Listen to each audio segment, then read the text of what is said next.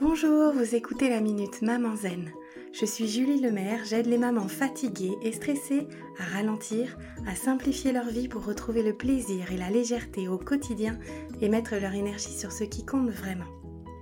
Chaque jeudi, je partage avec vous les découvertes et les outils qui ont changé ma vie de maman et qui, je l'espère, vous soutiendront dans votre quête de sérénité en famille.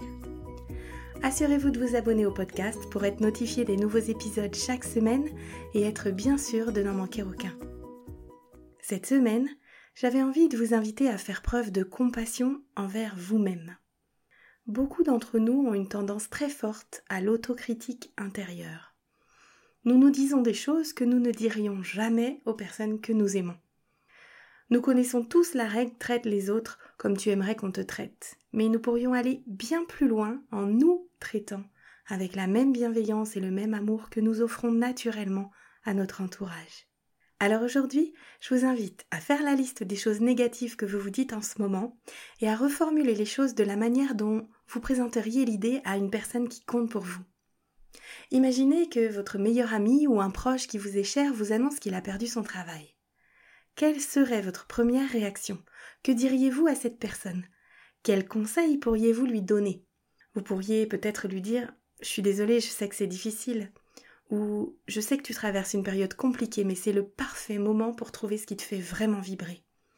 Vous ne diriez jamais à un proche Mais quel tocard! Comment tu vas faire à présent pour nourrir tes enfants?